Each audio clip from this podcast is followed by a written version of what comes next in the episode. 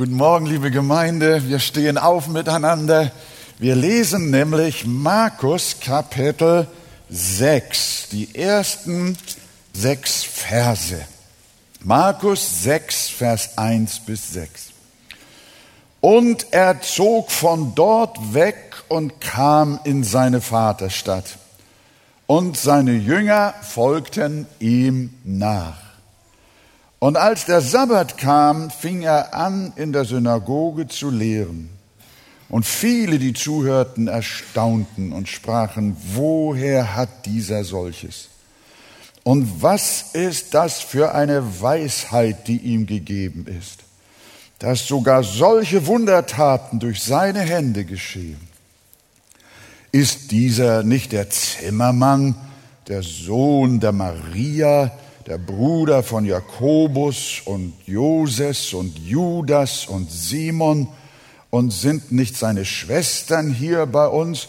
Und sie nahmen Anstoß an ihm. Jesus aber sprach zu ihnen, ein Prophet ist nirgends verachtet, außer in seiner Vaterstadt und bei seinen Verwandten und in seinem Haus. Und er konnte dort kein Wunder tun, außer dass er wenigen Kranken die Hände auflegte und sie heilte. Und er verwunderte sich wegen ihres Unglaubens. Und er zog durch die Dörfer ringsumher und lehrte. Dankeschön. Wir setzen uns hin und wollen uns diesen Text etwas näher anschauen. Am letzten Sonntag haben wir von Christian gehört, wie der Herr jener Frau geholfen hat, die mit offenem Herzen und großer Erwartung zu ihm kam und sagte, wenn ich nur sein Gewand anrühre, so werde ich geheilt. Und diese Frau, die ihn mit offenen Armen aufgenommen hat, die sich nach ihm sehnte und auf ihn hoffte, der wurde geholfen. Auch der Synagogenvorsteher namens Jairus, dessen Töchterchen sterbenskrank war, hatte große Erwartung und eine große Offenheit Jesus gegenüber. Und Gott hat dann, der Herr hat dann auch dieses Kind, nachdem es zwischenzeitlich sogar verstorben war, wieder zum Leben geholt.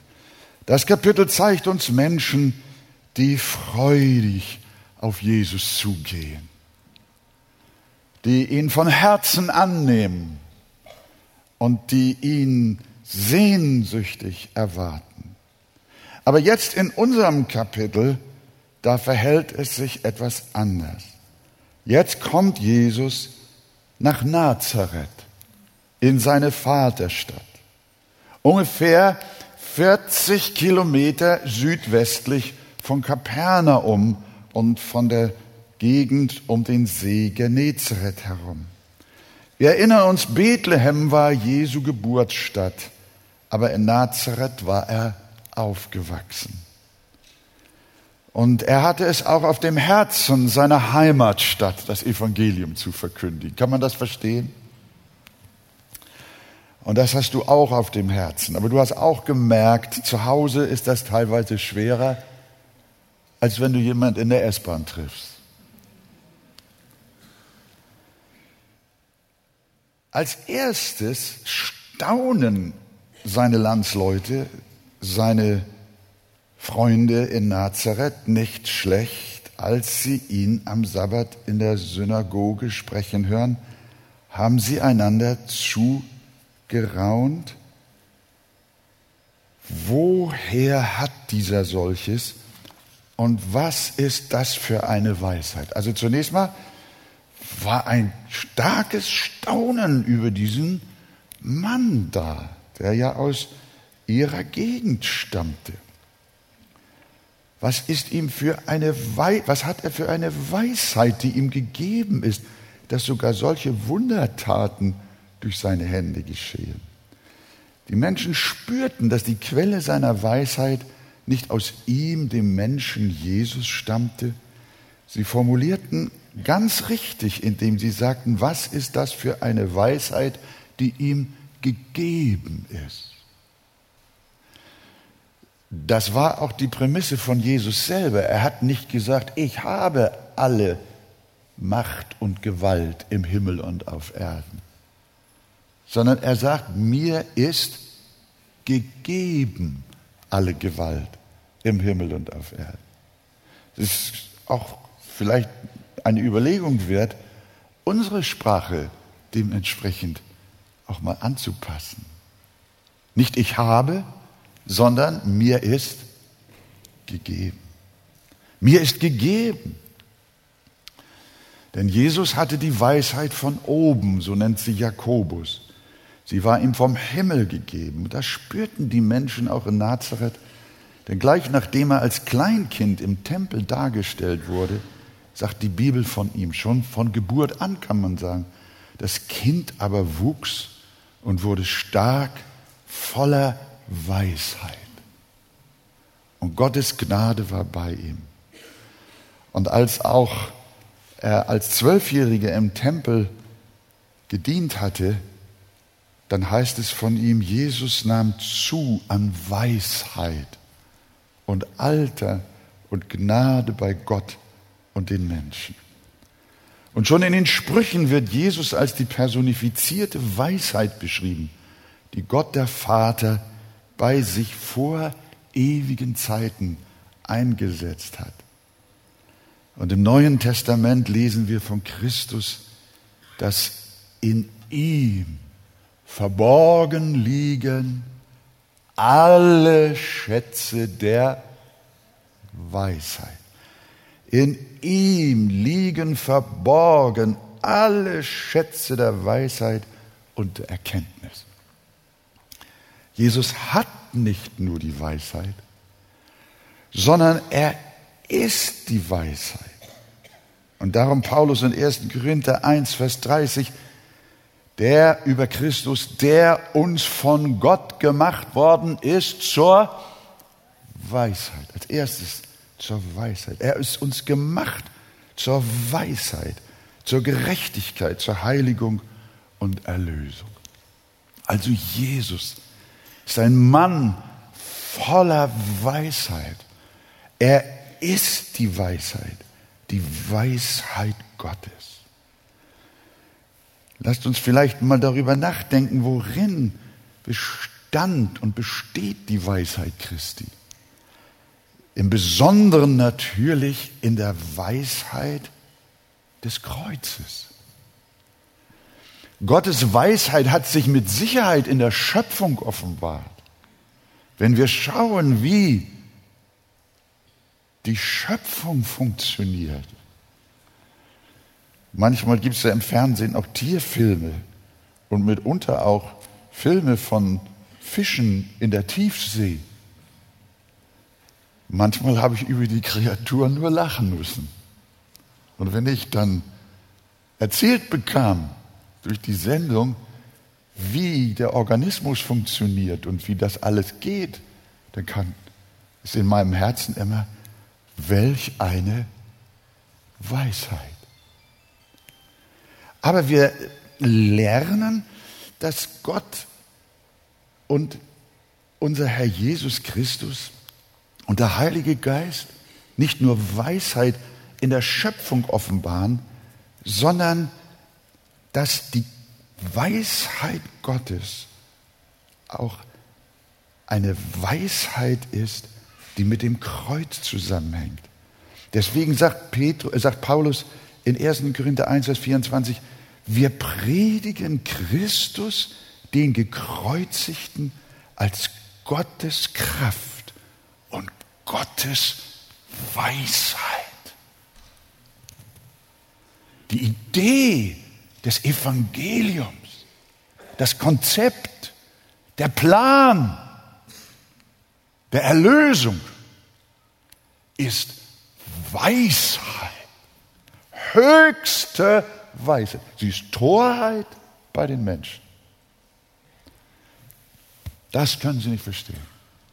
Aber was Torheit bei den Menschen ist, ist Weisheit bei Gott. Und als Jesus dort in der Synagoge gesprochen hat, hat er mit Sicherheit von der Weisheit des Heils gesprochen, von der Erkenntnis, die in der Erlösung durch ihn selbst, durch den kommenden Messias ist. Und das hat die Menschen so fasziniert, das hat sie so erfüllt, dass sie sagten, was ist das für eine Weisheit, die ihm gegeben ist. Aber wir wissen, dass Weisheit auch Einsicht im praktischen Leben bedeutet. Einsicht in die Zusammenhänge des Lebens. Und wir wissen, dass Jesus nicht nur Lebenserfahrung hatte, sondern dass Jesus eine Einsicht hatte, wie das Leben funktioniert.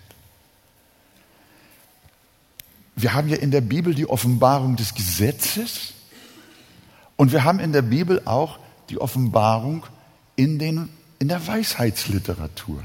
Zum Beispiel die Sprüche oder Prediger oder auch in den Psalmen werden einfach Worte der praktischen Weisheit, der Lebensweisheit gesagt. Und äh, Jesus ist der, der auch in dieser Weisheit zu Hause war. Das Gesetz Gottes und seine Gebote gelten an jedem Ort für jeden Menschen in jeder Lage. Das ist vielleicht wichtig, dass wir das bei dieser Gelegenheit einmal nochmal wieder lernen. Was ist der Unterschied zwischen Gesetz und Weisheit? Das Gesetz ist eine Regel, die immer gilt.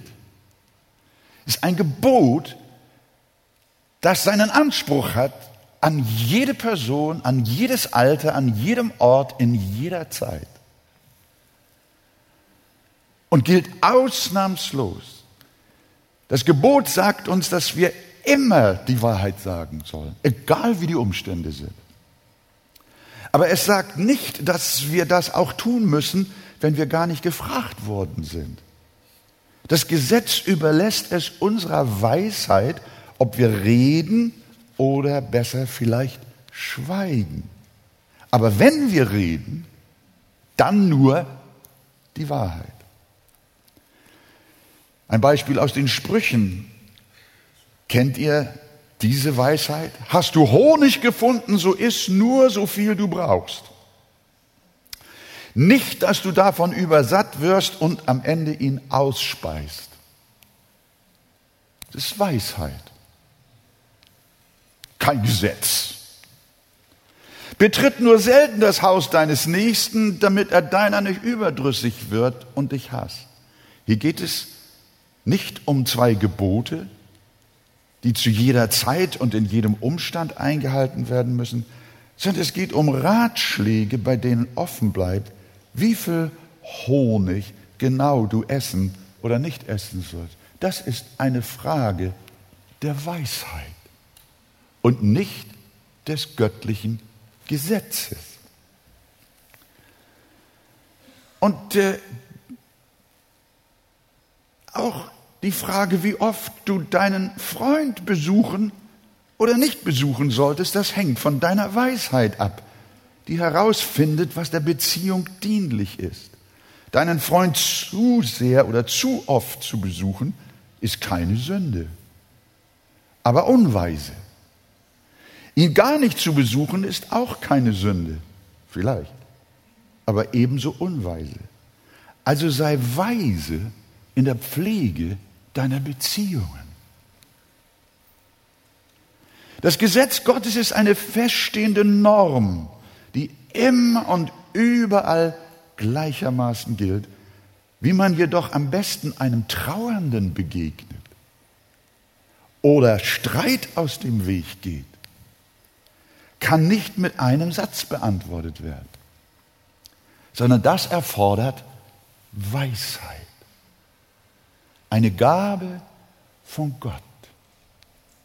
Einerseits das Gesetz, das feststeht, und andererseits Weisheit, wie handle ich jetzt, wie verhalte ich mich in dieser oder jener Situation. Was ist weise?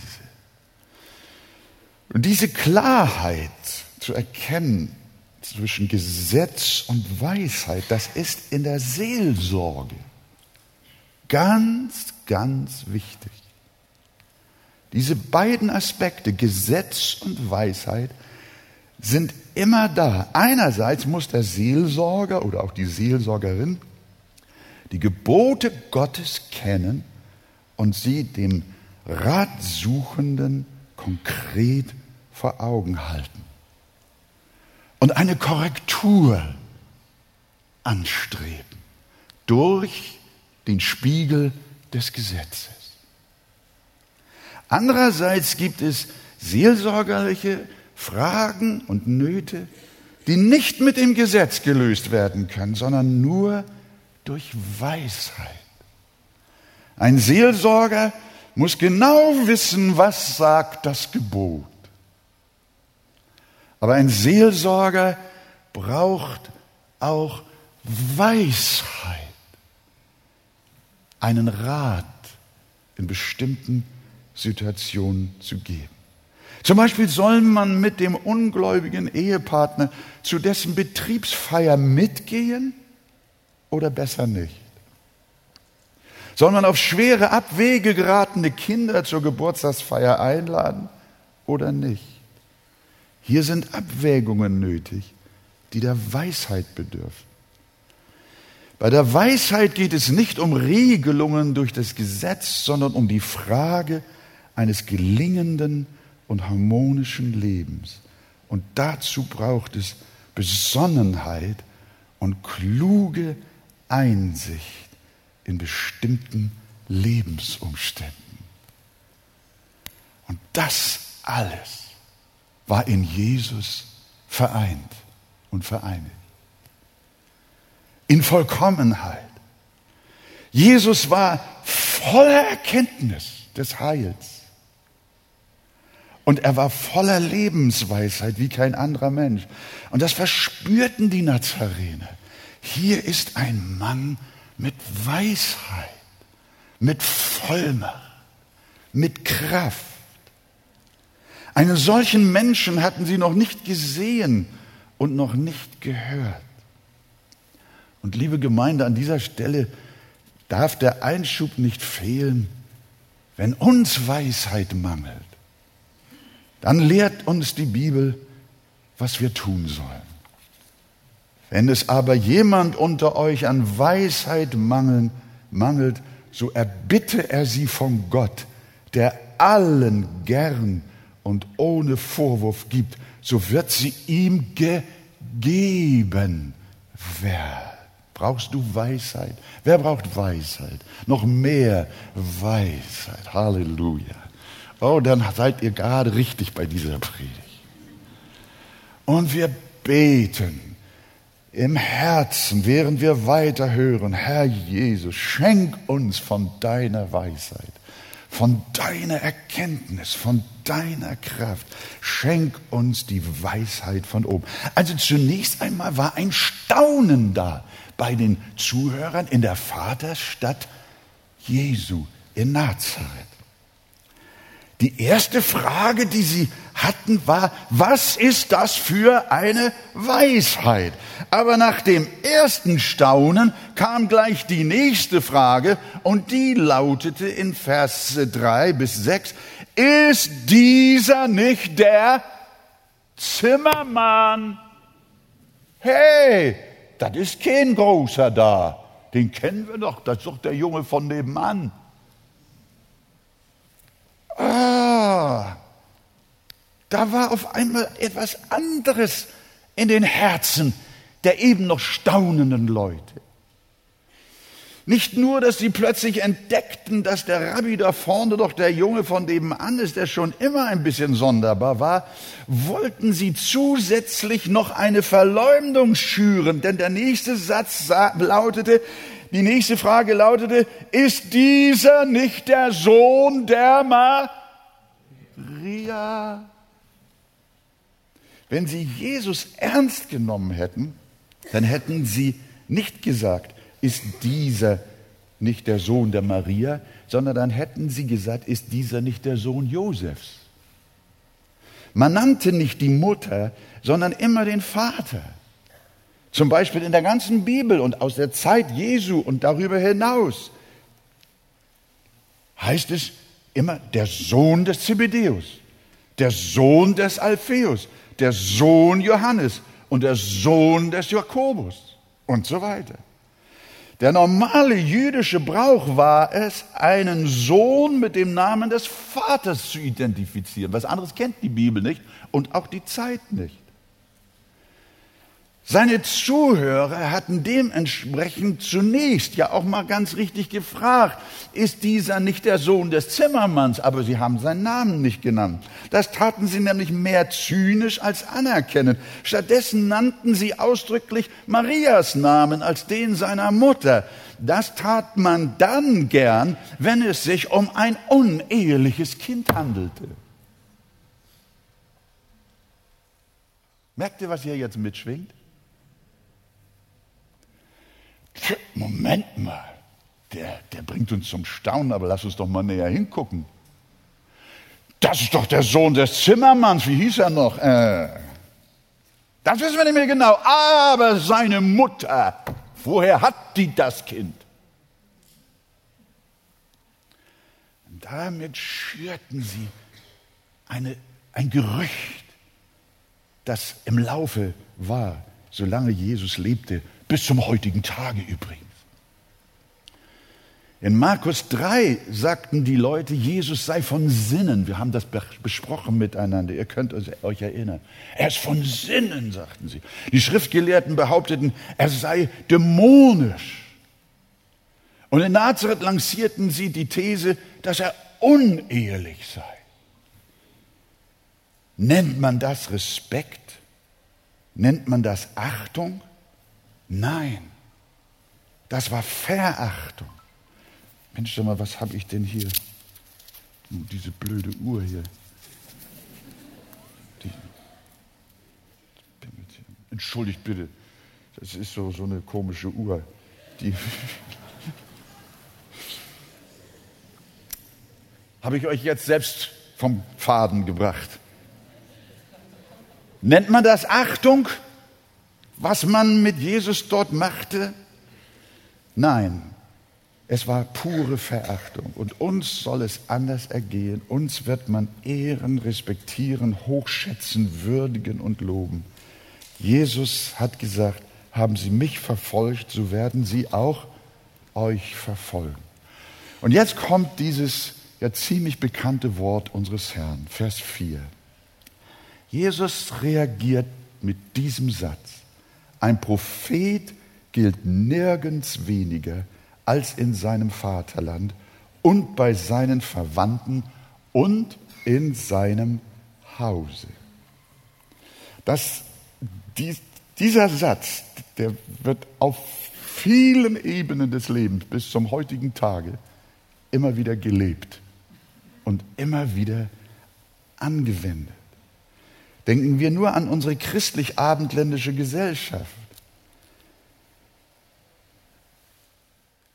Die Bibel wird für nichts geachtet, obwohl unsere Kultur im Christentum zu Hause ist und die Wurzeln unserer westlichen Gesellschaften im Evangelium ruhen. Aber fremde Religionen genießen eine hohe Wertschätzung. Der christliche Glaube wird auf alle nur erdenkliche Weise entwürdigt, aber dem fremden Glauben zollt man allerorten Respekt. Sehr schade, wenn doch unser Land erkennte, was zu seinem Frieden dient. Aber es ist ihm verborgen. Unsere Gesellschaft liebt nahöstliche und fernöstliche Kulte, aber zieht das Kreuz Christi in den Schmutz. Der Prophet gilt nichts. Der Glaube, von dem wir herkommen, gilt nichts. Das Kreuz gilt nichts. Aber der Halbmond, das ist im Allgemeinen so. auch in der Familie. Der Herr Jesus erwähnt ja nicht nur das Vaterland, sondern auch die Verwandten und das eigene Haus, in dem der Prophet nichts gilt. Das kann auch dir so gehen, dass auch deine Familie dich verachtet. Aber denke an Jesu Familie, die ihn auch verachtete. Sie haben ihn sehr kritisiert. In Johannes 7 wird das sehr ausführlich berichtet. Und ich glaube, Andi hat darüber eine sehr intensive Predigt gehalten. Aber dann heißt es zusammenfassend, auch seine Brüder glaubten nicht an ihn. Sie haben ihn verachtet. Aber dann in Apostelgeschichte 1 lesen wir Apostelgeschichte 1, Vers 14, diese alle blieben beständig und einmütig im Gebet und flehen zusammen mit den Frauen und Maria, der Mutter Jesu und, wer war noch da? Seine Brüder. Seine Brüder beten alle dort. Von den Schwestern ist hier nicht die Rede, aber ich gehe auch davon aus, dass sie auch gläubig geworden sind. Und so kann es auch bei dir geschehen. Schließlich haben sich die Brüder Jesu, die ihn so verachtet haben, dennoch bekehrt. Und das darf auch dich ermutigen. Wenn deine Familie dich verachtet, warte noch.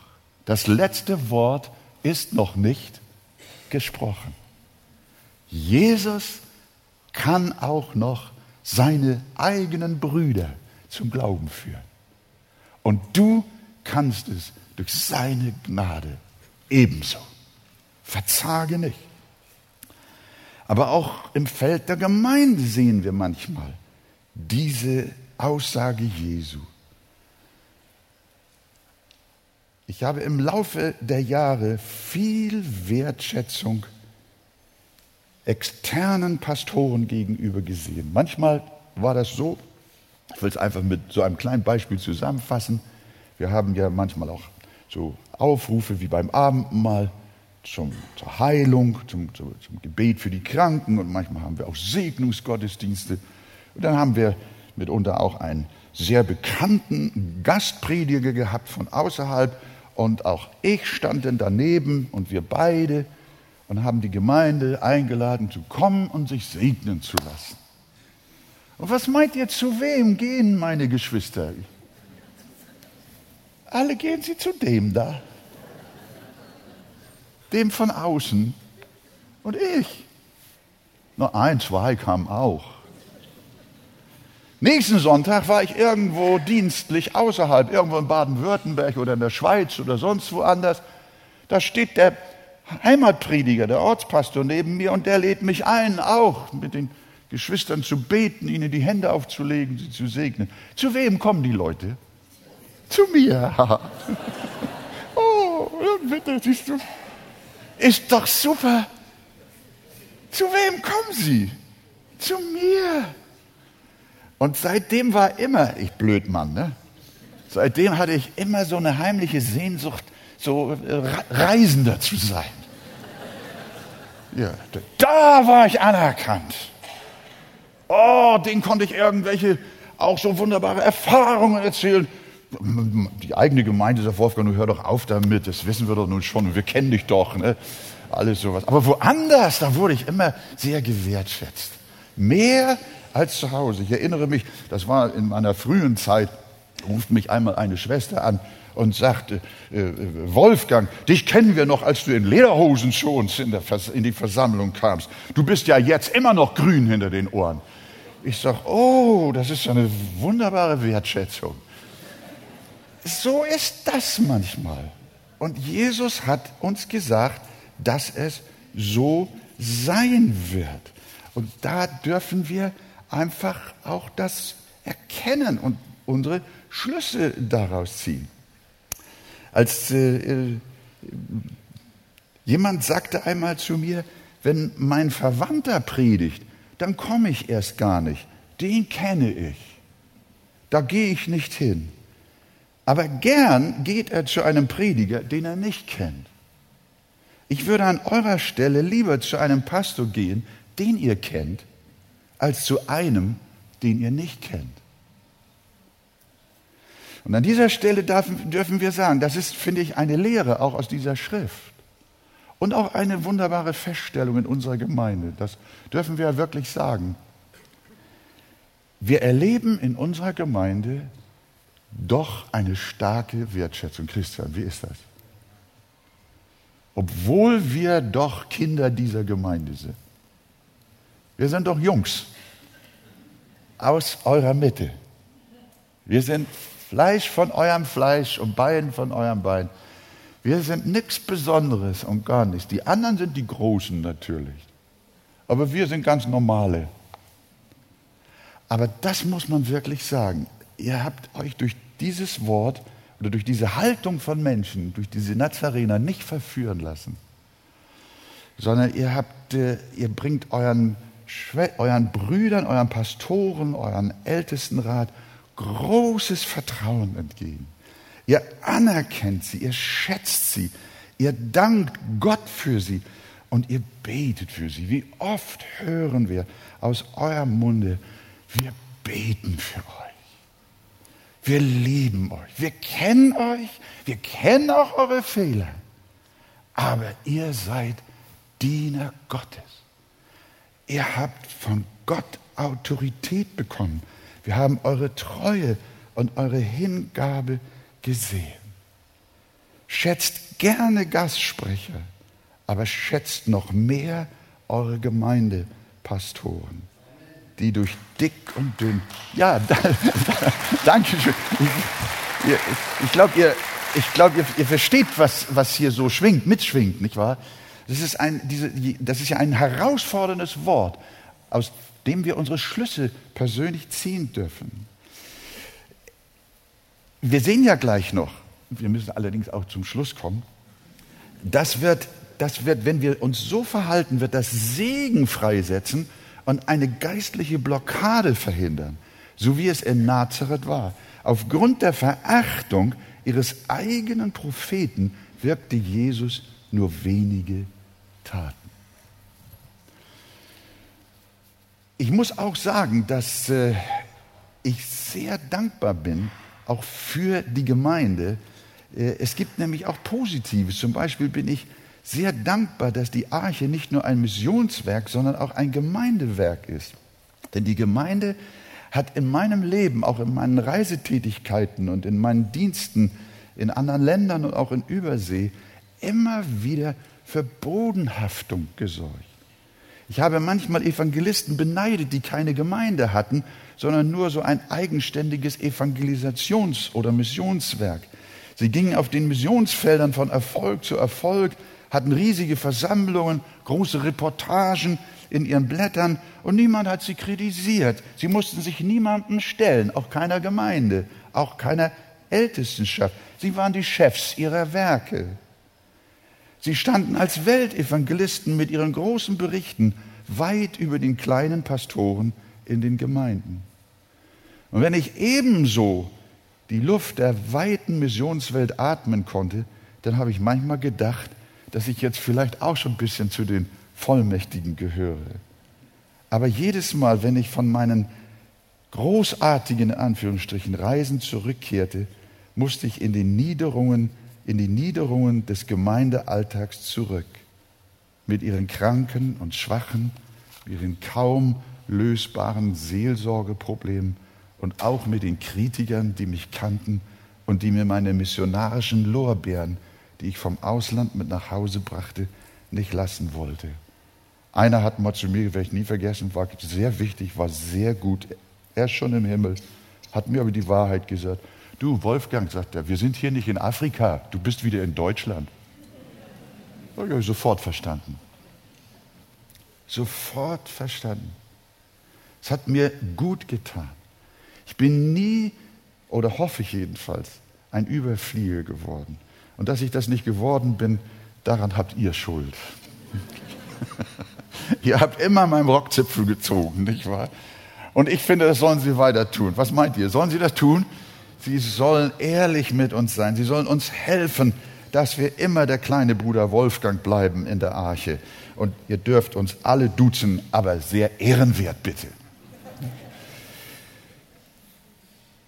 Aber wie schon gesagt, Dennoch habe ich von den Geschwistern, bei denen ich zu Hause war, so viel Wertschätzung, Mittragen und Gebet empfangen. Wir dürfen also die Sünde der Geringschätzung unserer eigenen Propheten auch überwinden und ihnen den Rücken stärken. Und noch einmal, das haben wir durch Gottes Gnade erlebt. Die Antwort Jesu, und das ist das Letzte, die Antwort, die Jesus auf diese Verachtung bringt, die ist ja auch jetzt sehr wichtig und interessant. Wie hat der Herr auf diese Geringschätzung reagiert? In Vers 5. Und er konnte dort kein Wunder tun, außer dass er wenigen Kranken die Hände auflegte. Wie ist das zu verstehen? Heißt das, wenn man Jesus ausbremsen will, braucht man ihm nur Unglauben entgegenhalten? Wenn man will, dass er nichts mehr tun kann, dass er keinen Menschen mehr erretten und heilen kann, dann muss man ihn einfach nur ablehnen. Das hieße ja, dass Jesu Allmacht an unserem Widerstand zerbreche. Das lehrt die Bibel nicht. Das ist nicht die Lehre über das Wesen Gottes und Jesu. Gott, mir ist gegeben alle Gewalt im Himmel und auf Erden, ob Menschen wollen oder nicht wollen. Wen er haben will, den bekommt er.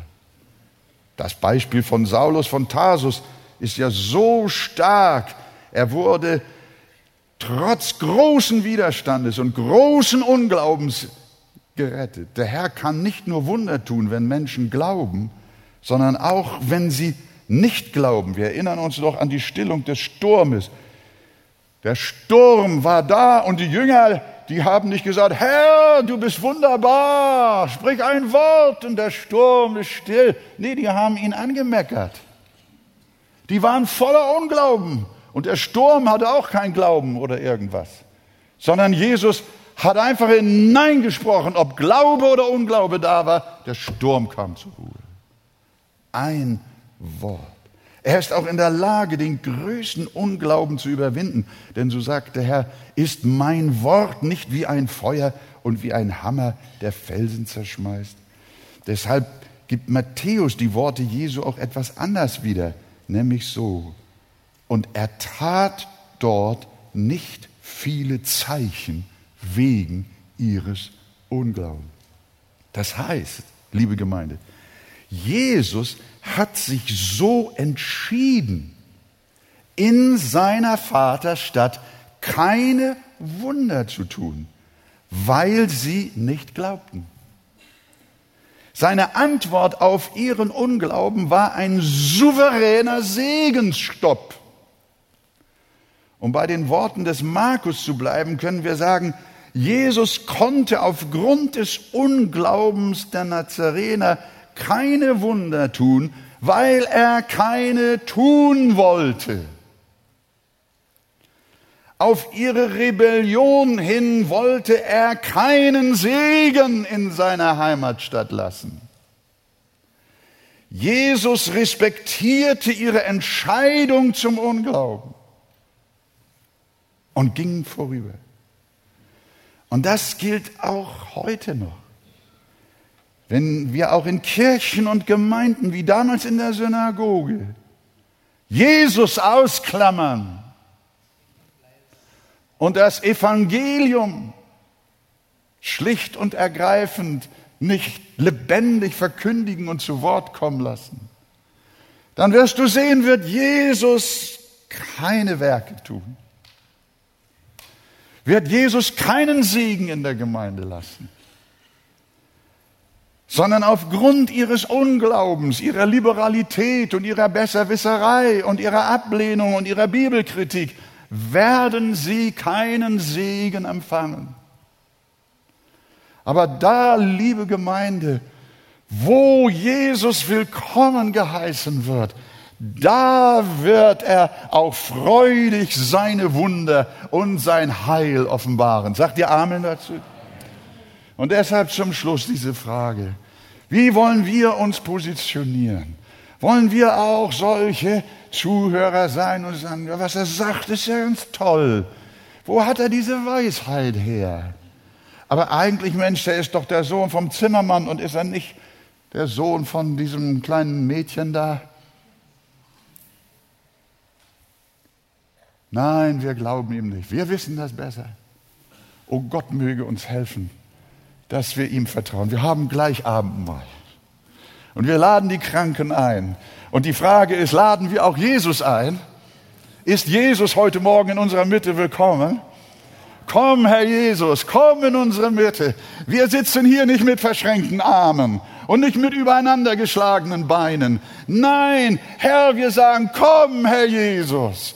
Sei unser Gast, nicht nur das, sondern sei unser Herr. Wirke in unserer Mitte. Schaffe dein Heil, schaffe deine Wunder, schaffe deine Hilfe und lass uns deinen Segen empfangen. Wir lieben dich, wir wollen dich, wir brauchen dich und können ohne dich nicht sein. In Jesu Namen. Amen. Halleluja. Und ich glaube, ihr Lieben, ich glaube, ich glaube, wenn wir wenn wir in dieser Herzenshaltung heute Abend mal feiern, dann und die Kranken nach vorne kommen und wir von Jesus etwas erwarten und sagen offen, komm, lieber Heiland, lass doch auch den Menschen deine Hilfe zuteil werden. Wir werden mit Freuden hören, was Gott tut, wie er schon oft unter uns mächtig gewirkt hat, in Jesu Namen. Halleluja, Amen. Aber ein letztes Wort noch, das waren schon drei letzte Worte. Ja, Nee, aber das ist jetzt nur noch zwei Sätze. Das ist für dich persönlich, mein Freund. Das ist für dich persönlich. Das war eben für uns als Gemeinde. Aber das Wort für dich persönlich. Weißt du, du kannst nicht errettet werden. Es kann in deinem Leben nicht vorwärts gehen. Es kann kein Heil in deinem Leben sein, wenn du so eine distanzierte Haltung zu Jesus hast. Das wird nichts. Erwarte nicht, dass Jesus dich segnet, dass Jesus dich rettet, dass er dir wohltut. Erwarte nicht, dass Gott etwas in deinem Leben tut, wenn du so da bist. Nein, wir, sei kein Nazarener, sondern sag auch du für dich ganz persönlich, Herr, du sollst willkommen sein. Ich brauche dich, ich muss dich haben. Bitte rette mich, vergib mir meine Sünde.